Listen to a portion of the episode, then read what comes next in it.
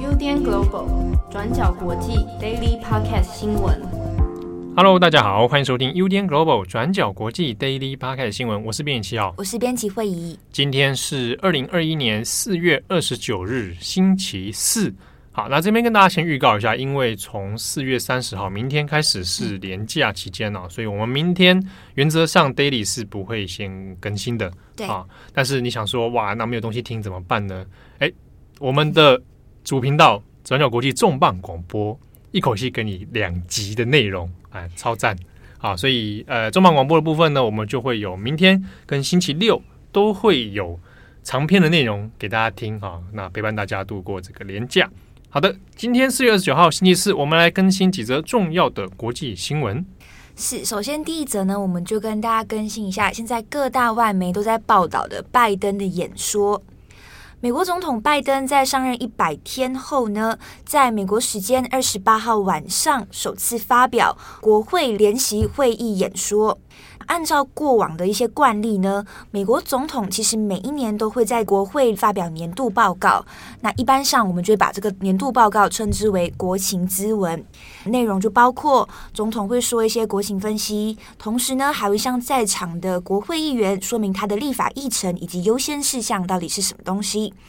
但因为新上任的总统呢，由于就任的时间太短，所以发布的第一场国会演讲，一般上就会称为联席会议演说，而不是国情咨文。那就像这次拜登因为是第一次发表嘛，所以我们就会称它为联席会议演说。但是国情咨文跟联席会议演说这两者的性质都是十分相近的。按照过往的惯例呢，基本上在总统也就是拜登演说结束之后，反对党共和党就会来发言反驳总统的一些观点。这一次共和党的发言代表人是来自南卡罗来纳州的参议员史考特 （Tim Scott）。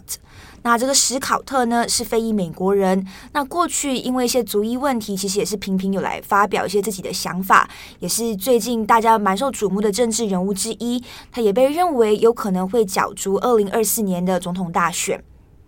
好，所以从上面的资讯，我们就可以知道这一场联席会议演说对拜登来说非常重要，也非常看重。因此，各大媒体呢，其实都有针对这场演说进行现场直播，同时也整理了几个演说重点。那我们这边也挑几个重点来跟大家更新一下。那就像刚刚上面提到的，在这场演讲里面呢，拜登会回顾他上任一百天的政绩，同时也会聚焦说他接下来会大力推动的一些计划跟项目。首先，拜登就在演讲里面提到，自己在上任初期的时候，美国面临非常严重的问题，例如非常严重的疫情状况，还有接连的失业、经济问题，以及一月六号的国会大厦暴动事件。但是拜登就说自己在上任一百天之后，美国已经再次动起来，也就是说 on the move again，化危机为转机，然后也把挫折变成了力量，也就是跟过去的演说其实差不多一样，发表很多信心的喊话。除此之外，拜登也有再次跟大家报告自己上任后的一些政绩，例如他就积极接种了疫苗，创造了成千上万份的工作机会，自己也有保证公平以及正义等等。除了上面提到的这些，拜登在这次的演说里面也有提到两个特别的关键计划，一个叫做美国就业计划，那另外一个是美国家庭计划。美国就业计划基本上是主要着重在投资公共交通、铁路、机场这些等等的基础建设，所以拜登就说，预计这个计划将在未来几年内为美国增加数百万个工作机会，同时也会为美国经济带来成长。拜登就强调，诶，这些工作机会是不会外包出去的，换句话说，这些工作机会也就是提供给美国人的。那另外的美国家庭计划又是什么？这个计划是预计将会为美国三到四岁的儿童提供免费的学前教育，同时呢，也会向美国人提供免费的社区大学教育以及家庭带薪休假等等。但是重点也在于说，以上这两个计划其实都涉及非常高的金额。美国就业计划预计的总支出高达两兆美元，而美国家庭计划则高达一点八兆美元。拜登就认为这些计划都是在投资美国的未来，以及投资给下一代，可以协助美国在未来可以跟中国或者是其他国家来竞争。至于这些资金，刚说到的两兆美元、一点八兆美元，这些资金要怎么来？根据白宫的说明是，这两项法案预计都会透过向美国的比较有钱的人来课税、来融资支付，也就是课富人税。那至于有没有办法在国会里面通过，也就要看拜登有没有办法获得共和党人的支持了。那最后，我们这边也跟大家分享一下这一次拜登的演说一些比较特别的地方。跟过去不一样的是，呃，美国的国会演说在过去大概都有一千六百人可以出席参加，但是因为今年基于疫情的考量，拜登呢的国会演说就成为有史以来人数最少的一次，也就是只有两百人。这两百人呢，还是是只有你受邀出席，你才可以去参加的。到场的国会议员跟之前不一样，就是不可以携带伴侣或者是邀请嘉宾一起来参与。那这次拜登的国会演说也是被指定为国家特殊的安全事件，所以戒备非常的森严。再加上一月六号之前发生的国会暴动事件，所以这一次呢，国会大厦基本上是高度戒备的一个状态。那除此之外，这次演说还缔造了另外一个就是新纪录，也就是美国史上呢首度有两位女性坐在总统后方。意思也就是说，这一次的这个画面就是拜登在前面演说，那后面有两位女性这样子的一个画面呢，就成为美国的一个新的记录。那这两位女性是谁？一位就是众议院的议长佩洛西，那另外一个就是副总统贺锦丽。比较有趣的是，美国 NBC 的记者就在贺锦丽要进入国会议场的时候，就有问到说：“诶，请问贺锦丽总统，现在有两个女人同时坐在总统后方，这是史上第一次。那你觉得今晚的演说有没有什么任何的意义呢？”那贺锦丽就回答他说：“Normal，就是一切是正常的。”好，那最后我们也跟大家分享一些比较特别的一些记录。那这些记录，也就是 BBC 有把就是拜登、川普跟奥巴马这三任总统在上任一百天之内做了哪一些事情，然后也做了一些比较。例如，就说在上任一百天之内，他们获得了多少支持率？在这边呢，首先垫底的是川普只有百分之四十一趴，那拜登呢是排名第二。在这一次上任一百天之内，总共获得呃民意支持率大概百分之五十八，奥巴马是最高的，他就是获得了百分之六十八。那关于拜登的演说一些详细的细节，镇宏现在就在疯狂的写着 二十四小时，所以大家听完 Daily 之后，也可以上网去搜寻转角国际的今天的过去二十四小时，那镇宏都有做的比较详细的整理。好，那这边也稍微补充一下，因为他拜登这次演说里面，当然他会被当成一个，哦、我们讲有点像誓师大会，你知道吗？嗯、就是比赛前他们大家出来要再做个誓师大会这样。那也可以作为一个美国接下来政策走向的一个基本标杆，好、哦，大家可以预测。那之中当然会提出什么事情啊？那也可以看出现在关心的项目啊，关心的计划议题有哪些？之中就有特别提到了中国跟习近平。啊，也点点到习近平，而且特别讲了一件事情，就是说中国现在就是专制主义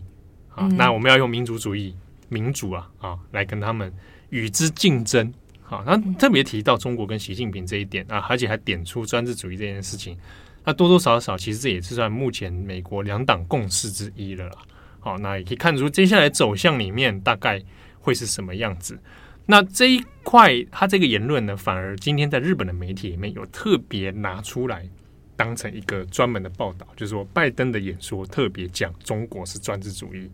好，特别挑这一点来说，对，特别挑这一点做了独立一篇。那几家媒体都有做，那这个多少还是反映了现在日本对于接下来日美合作的走向其实蛮在意的，好，那也有可能会牵动到东亚这边的局势。那东亚这边。最大的盟友其实对美国来说就是日本了嘛，嗯、对，所以可以看出这个新闻的动向了。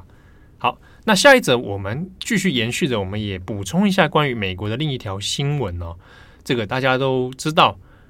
登陆月球的阿姆斯壮啊，大家都会记得他，对不对？但是登陆月球不是他一个人的事情啊。登陆月球那一天，阿波罗十一号在一九六九年七月二十号登陆月球，这个阿波罗十一号的任务呢，当时除了阿姆斯壮之外，他还有另外两个同伴。那其中一位是艾德林，还有一位是最大家比较不熟悉，而且最常被遗忘的是柯林斯啊，因为柯林斯人并没有下到月球去。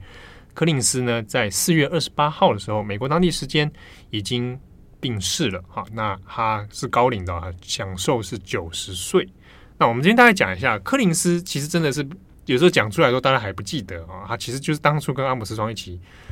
出发到月球任务的这一位太空人，那他是出生在一九三零年的十月三十一号，好，那看到现在就是九十岁了嘛。那呢，他也是就是进入太空产业，然后一路追求训练，那就跟阿姆斯壮他们上到月球。那之所以常常会有人在，比如说像今天 NASA 的那个网站上面有做他的悼文，那那个 NASA 上面就会写说，柯林斯最常被人家说他是被遗忘的太空人。或者说他是历史上最孤独的男人，啊，那这几个 这这几个称号是怎么来的？原因是因为上到月球之后，那有人要做后勤支援嘛？那柯林斯就是待在那个哥伦比亚号上面，他在月球轨道上面漂流、漂移啊，哦，嗯，留在上面留守，因为他得要确认状况，而且最后你得搭这个回哥伦比亚号回到地球，所以他等于是在那个上面并没有去到月球，他在上面等待。啊，然后看那个阿姆斯壮他们执行任务，那所以通常的焦点会集中在阿姆斯壮他们在月球上的状况，但另外有一个男的漂 流在月球轨道上面，而且根据一些相关报道，还有 NASA 记录是说，在那个状态之下，他大概有快要四个小时是没有办法跟地球这边取得联系，然后处于一个失联状态，就是自己也失联的状态。就有人说他那段期间是史上继亚当之后最孤独的男人。就是处于一个无重力，然后又 没有声音，没有人可以跟你联系。好，那 然后又最后回到地球之后，大家又比较又忘记他，又忘记他说，哎，还有一个男的飘在那里，对啊，那他就其实他柯林斯后来有做一系列的比较自传，然后也有去回想说他这他的太空人生涯哦，就讲说他那时候其实是很很担心，而且很就很紧张嘛，因为这一次的任务里面，你不知道有没有办法完成，而且你抱有办法。平安的回去，他说：“万一万一发生一种状况是只能他一个人回去的话，他要怎么办？他会不会很内疚一辈子？他还担心自己会不会？他就是他说，在那个状态下，他千头万绪想了一堆，可能回地球之后要不要要不要自杀，还是还是要干嘛？啊，然后他就很担心，说是任务不能完成。那如果万一遇到状况，我要怎么排除这些问题？啊，就是各种想法。他后来写在自传里面。”后来他当然当然就是整个任务是顺利嘛，哈，也回到了地球。柯林斯在一九六九年哈，后来回去之后，他其实隔一年就直接退役了。那退役之后呢，他就在航太的博物，呃，他退役之后初期是先去美国国务院里面工作，但工作一阵子，其实觉得自己不是那么喜欢，那又在转往了航太博物馆里面的这个相关顾问，还有还有博物馆经营。那大概。下半生其实都多半是靠自己的这个太空经验啊，然后再做一些相关的，比如说顾问啊、咨询啊，然后或者博物馆的工作。后来也开始去做一些商业创业，那也成立了一些顾问公司，但就比较没有再回到这个太空产业了。那也名气不像阿姆斯壮他这么的大啊，但都最后还是以一个诶自传，然后他也有去访问日本，所以日本也有给他颁发一个，我记得是文化奖章吧。给他对，那他在病逝之后，他其实就高龄九十岁嘛。那他其实家人是在有通过 Twitter 也宣布这个事情，他有说就是希望他的这个逝去哦，他的人生的愿望是说，哎，要让大家庆祝哦，不要去去哀悼他的一生，因为他觉得他一生也蛮不错的。那他自己也是讲，他希望他在他的墓就是墓碑上面刻，就是说我的一生很相当 lucky。对，因为他他自己觉得做他们这一行其实有很多不确定性、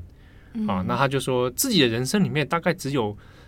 这个一成左右是照着计划来的，其他九成大部分靠运气啊，但这也是蛮谦虚的啦。当然就是说，因为这个飞行员，然后他包含太空太空人这样的训练，其实有非常非常多难以掌握、外界所不能想象的这种困难啊。那他们的任务就是要想办法用专业完成这些问题。对，好，那这是柯林斯啊，有兴趣的朋友可以去相关，呃，其实网上有蛮多他的传记，但比较可惜是中文资料相对是比较少啦。嗯，啊，那但是我印象没有错的话，他也有参加一些电影纪录片的这个顾问。好，那有兴趣的朋友，Michael Collins 可以去找他的资料。好，那么看完两则美国的新闻，我们最后一则要来看一下日本的新闻。那我们都知道，东京奥运马上就要在七月举行了嘛，但是日本现在国内的疫情其实还是非常严重的。那最近又发生了什么事情呢？对，这个疫情因为看起来又一波一波烧哦。嗯、那就在昨天日本时间昨天晚上的时候呢，其实，在 Twitter 上面就有一个关键字变成了一个。呃，热搜排行哦，那那个关键字我直接翻成中文好了，他就就说看护师啊，看护日本的那个护理师啊，看护师说把看护师派去做东京奥运是相当困扰的，好，就是コマリマス啊，就觉得很困扰。那这个 hashtag 这个关键字就变成了一个热搜排行榜， 主因其实是因为现在为了因应东京奥运，那日本政府官方必须要做一些人力资源的调配啊。那之前呢，就确定了会透过日本看护协会来调集全国，从日本各地来调看护师哦，大约要派五百人，集中在为了奥运场馆啊来做 stand by。但是呢，因为日本的疫情其实并没有太多的消退迹象，各地都有病床数不足，然后医师、看护师医疗资源的不够啊，人力都遇到了很多困难。所以在这种状态之下，如果又要再加派人力、调派人力的话，其实也变相的让一些其他地方它的医疗资源就被这个排挤掉。那这段期间以来，其实一年多以来，有很多医院已经在线上工作的看护师们啊、医疗人员们，其实已经陷入了这个长期过劳的状况。那在此之下呢，又要面临东京奥运的话，那其实大家是已经。哎，真的苦不堪言呐、非常的疲惫了，所以才会有这样的 hashtag 出来之后，引发了非常多的串联。那之中也有不乏是就是医疗现场人员哦，就是说他们是拒绝，不希望自己被派去做这个东京奥运的。那甚至还很多人就是东京以外的地方，很多人讲会觉得说啊，那这个东西是不是干脆就不要办啊，那增加大家的困扰。那这个 hashtag。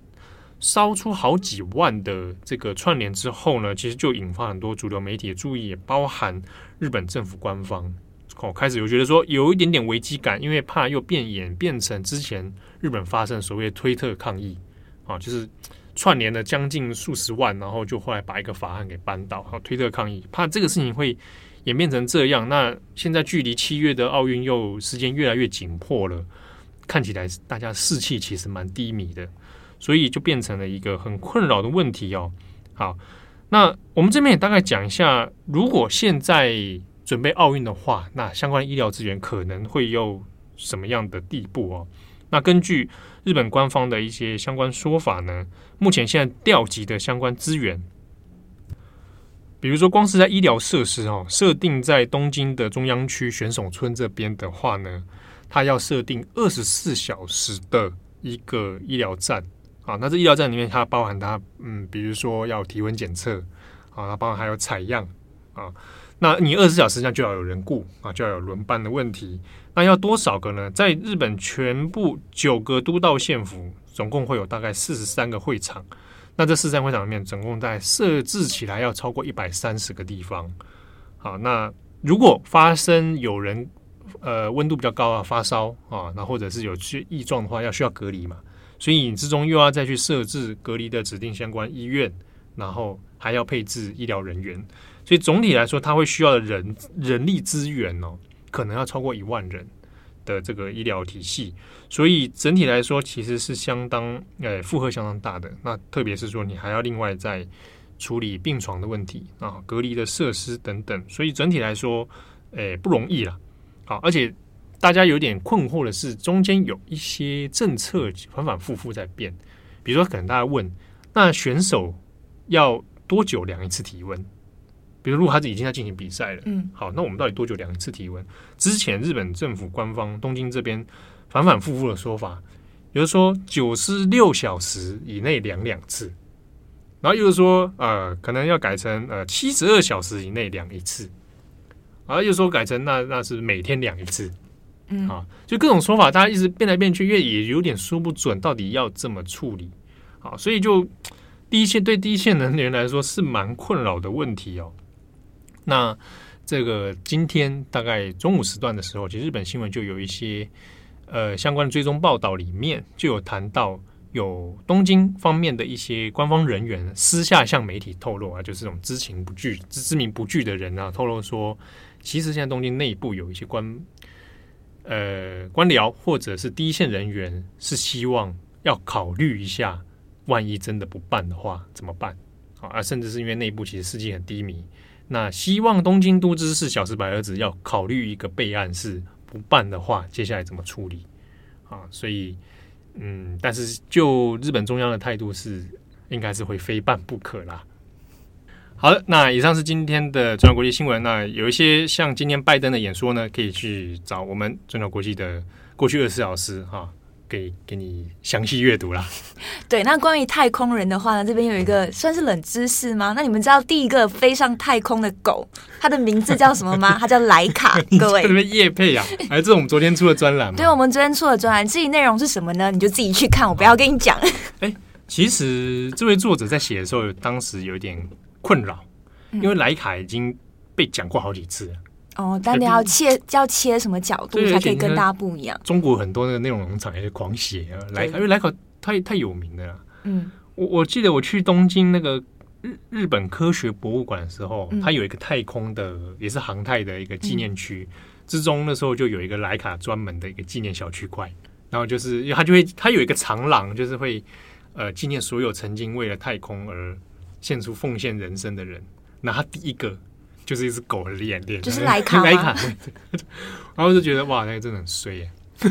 哎、欸，那一篇真的蛮有趣，因为他有提到说，不只有就是狗会上太空，然后还有就是第一只上太空的黑猩猩，然后乌龟啊、蜘蛛啊、猫，就是都有。那为什么他们要代替人类远征太空啊？对啊，或者你觉得这样值得吗？啊，那个猫的照片我真的我看的很不忍心呢。我觉得有养宠物的应该，那照片你找的吗？我找的。猫的对不对？对，怎么那么残忍？看了会很心痛，就觉得就是说有一些就是就是动保团体是有出来抗议的，就是到底为什么要这么做？对，那你就是觉得如果换成蜘蛛，你就觉得还好。我那时候有问那作者说：“哎、欸，如果今天换蟑螂好了，为什么不送蟑？我觉得人类为什么一直没有送蟑螂上去？”哎、欸，我觉得可以试试看蟑螂，因为大家不是说蟑螂的求生意志很强吗？我觉得这很危险，万一蟑螂在上面，对不对？活下来，然后繁衍，月球蟑螂人，你说直接进化，进化了，恐怖了。你自己你自己找台阶下，你自己去接话。对，所以啊，这个这个这个文章欢迎大家去 去看。对，欢迎大家去看。对，好啦，以上就是我们跟大家更新的几则新闻。祝福大家有一个美好的周末。对，死后的时候骨灰要撒太空吗？我撒大海好了。哦，太空不知道，我有生之年可能还我不知道，因为我没有钱，好像还做不到吧？我不知道我子孙做不做得到这件事。感觉还还做得到吗？看看贝佐斯跟马斯克，哦，他们先排在我们前面。对对对对对对，好，感谢大家收听，我是编辑七号，我是编辑会议，我们下次见，拜拜。感谢大家的收听，想知道更多深度国际新闻，请上网搜寻 Udan Global 转角国际。